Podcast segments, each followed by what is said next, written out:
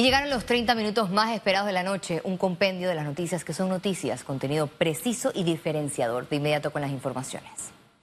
El gobierno y la empresa minera Panamá instalaron este miércoles una mesa de negociación, la cual según sus integrantes busca un acuerdo beneficioso que garantice un desarrollo minero pujante y que atienda los mejores intereses del país. El Ejecutivo marcó la ruta y destacó que no buscan la renovación. Más en la siguiente nota. Tras la apertura de la negociación entre Minera Panamá y el Ejecutivo, el ministro de Comercio e Industrias reiteró que el Estado amerita un nuevo contrato. No se puede seguir realizando de la forma o con las condiciones que hasta este momento se estaban dando. Se les planteó el hecho de que aquí no vamos a renegociar ningún contrato, lo que vamos es a tener conversaciones para un nuevo contrato, un contrato que responda a los intereses del país. El país eh, se merece que sus recursos minerales que sean extraídos por esta operación sean bien remunerados. El vocero dijo que no existe un tiempo determinado para su discusión. Una fecha de terminación estipulada eh, no se pone en este tipo de negociaciones. Lo que sí se pone es el método el cual se va a dar y, la forma en que, en que nosotros debemos seguir adelante. Al iniciar la reunión con representantes de Minera Panamá, el ministro puntualizó los aspectos a preservar dentro del nuevo contrato. Cada uno de nosotros comprometido con hacer valer los derechos y velar por el mejor interés de nuestro país y de los panameños en esta relación. Eh, vamos a estar aquí cotidianamente de manera permanente, de manera abierta, transparente, discutiendo los temas que hemos venido preparando ya en varias reuniones de trabajo, temas que tienen que ver con aspectos económicos, aspectos fiscales, ambientales, laborales y sociales. Mediante un comunicado, Minera Panamá expresó que mantendrán su compromiso con el desarrollo del país, cumpliendo con las leyes y regulaciones nacionales. Destacan que espera que se respete la inversión de capital privada y la seguridad jurídica. El diputado independiente Gabriel Silva espera poco de la negociación entre el Estado y Minera Panamá tras la falta de transparencia del gobierno nacional. Si esperaría algo, espero del gobierno opacidad lo hemos visto con el tema de los puertos, por ejemplo, cómo han negociado con los puertos a espaldas del pueblo y con poca transparencia. Y a mí no me sorprendería que en el caso que estamos viendo ahora de la minería de Panamá sea exactamente lo mismo. Hace pocas semanas vimos cómo el órgano ejecutivo se ocultó, se blindó de compartir las actas y las discusiones que se hacen en el Consejo de Gabinete. Yo espero exactamente lo mismo con esta negociación. No dar la cara, no transparentar la cosa pública y sobre todo no defender los intereses del pueblo. Diputados oficialistas del PRD y Cambio Democrático buscan dar el traste con los consensos de la Comisión Nacional de Reformas Electorales. Entre las propuestas de cambios al código electoral presentadas en la Comisión de Gobierno está el aumento de los topes de campañas presidenciales a 20 millones de dólares, diputados 500 mil dólares, alcaldes 250 mil dólares, con excepción de 500 mil dólares para los distritos de San Miguelito y Panamá, y en el caso de los diputados del Parlacén 7 mil 500 dólares hay retrocesos importantes en el tema de la participación política de la mujer, hay retrocesos en el tema de los topes. Antes una campaña para presidente podía recaudar hasta 10 millones.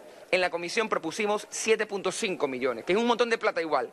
El PRD está proponiendo 20 millones. hay varios diputados que tienen 10, 15, 20, 30 años siendo el sistema clientelista y corrupto que van a hacer. Obviamente ellos van a dar al traste con todo lo que implique avance. Los representantes de corregimientos y concejales tendrían un tope de 150 mil dólares. Que si alguien del partido PRD, y hablo del partido PRD, quiere firmarle a un independiente, entonces debe renunciar del PRD. Pero no puede ser que un, un miembro de un partido, ya sea del panameñismo, ya sea del que sea, se preste para firmarle a un independiente en un momento dado y diga que es del PRD. Tras el calor del debate, los diputados del PRD decidieron retirar las modificaciones. El presidente de la Asamblea Nacional, Cristiano Adames, defendió las iniciativas de sus colegas y respondió los señalamientos por los financiamientos políticos. No acepto de que se en vista a la Asamblea bajo percepciones, porque el narcotráfico está en todas partes, Juan Diego, hasta en una escuela pública o una escuela privada. En todas partes, hasta en la iglesia incluso en otros países. En, en todos lados, es un problema de la sociedad el magistrado presidente del Tribunal Electoral, Heriberto Araúz, mostró su descontento por las pretensiones de los diputados del PRD y Cambio Democrático.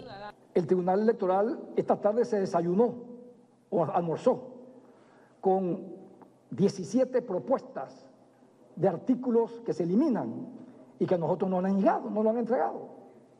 Entonces nosotros necesitamos saber el que nos hagan llegar la propuesta, que todavía no nos han hecho llegar, de eso, eliminación de 17 artículos. Casi todos guardan relación con el financiamiento público. El debate del primer bloque de reformas electorales continuará este jueves. Félix Antonio Chávez, Econius. El presidente del partido panameñista, José Isabel Blandón, informó que el colectivo político decidió sancionar a los tres diputados que no siguieron la línea de la cúpula en la votación del primero de julio en la Asamblea más que sus funciones dentro del partido, de sus derechos como miembros del partido. Por lo tanto, el periodo de postulación para la elección del 21 de noviembre, que va a ser ahora en septiembre, ellos no estarían en posibilidad de postularse a esa elección eh, interna. Esa es la sanción eh, que le impuso el Tribunal de Honor y Disciplina del partido.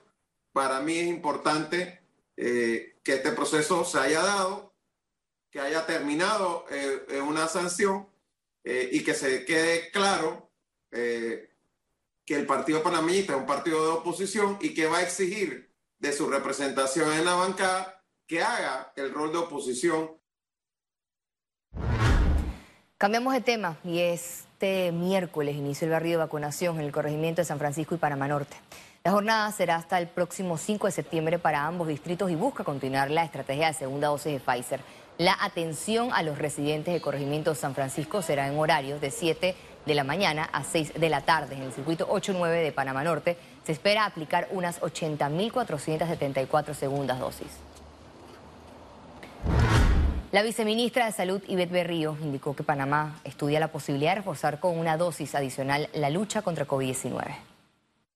Estamos, como le digo, en conversaciones con la casa Pfizer para lograr tener la cantidad necesaria para iniciar nuevamente el proceso de vacunación en 2022 en el primer trimestre del próximo año. Por primera vez en cuatro meses, Panamá registra un promedio de positividad diaria de contagios por debajo de 5%, que es la meta sugerida por la Organización Mundial de la Salud para controlar la pandemia. Veamos en detalle las cifras del MINSA. 458.157 casos acumulados de COVID-19, 670 nuevos contagios, 390 pacientes se encuentran hospitalizados, 95 en cuidados intensivos, 295 en sala.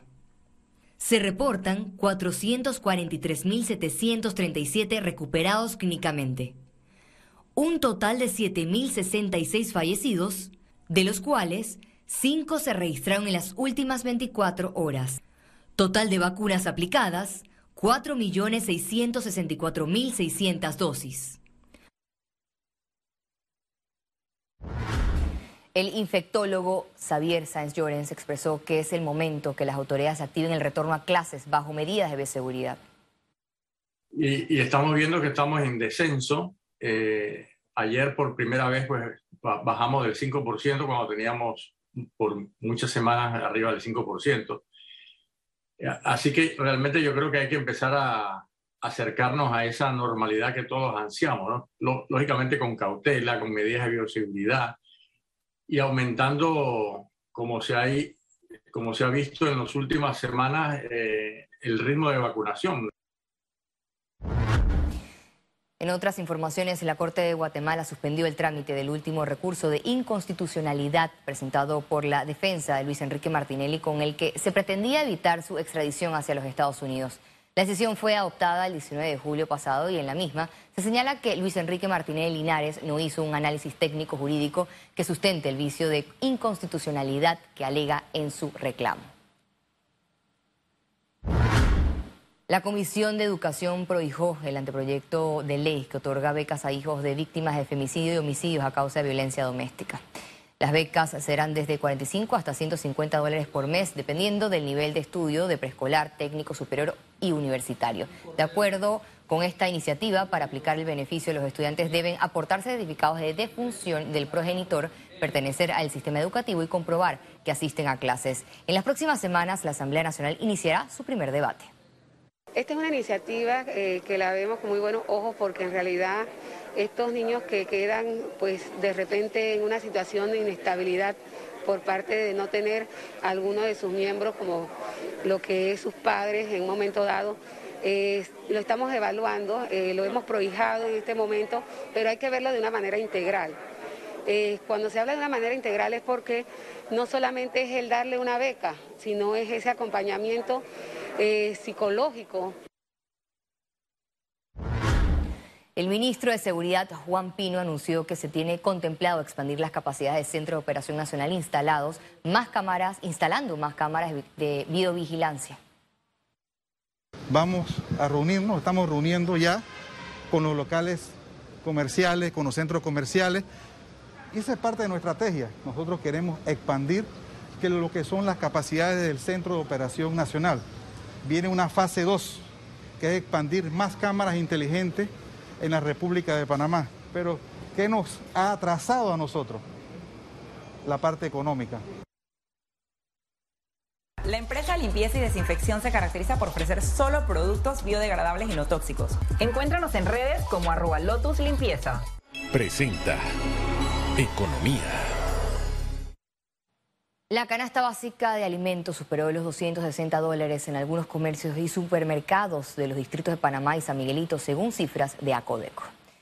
Los costos de la canasta básica más bajos oscilan entre 253,66 centavos y 260,71 centésimos, mientras que el más alto alcanza los 318 dólares. Este monitoreo se realizó en 51 supermercados, 39 mini super y abarroterías. La amnistía tributaria termina este 31 de agosto con una recaudación de 185 millones de dólares. La Dirección General de Ingresos destacó que la amnistía tributaria se basó en un moderno enfoque de mitigación de recargo, multas e intereses hasta un 85% que permitió a muchos contribuyentes se pusieran al día. Funcionarios del gobierno aseguran que el emprendimiento es la vía para minimizar las cifras de desempleo que ya rondan en 400 mil a causa de la pandemia.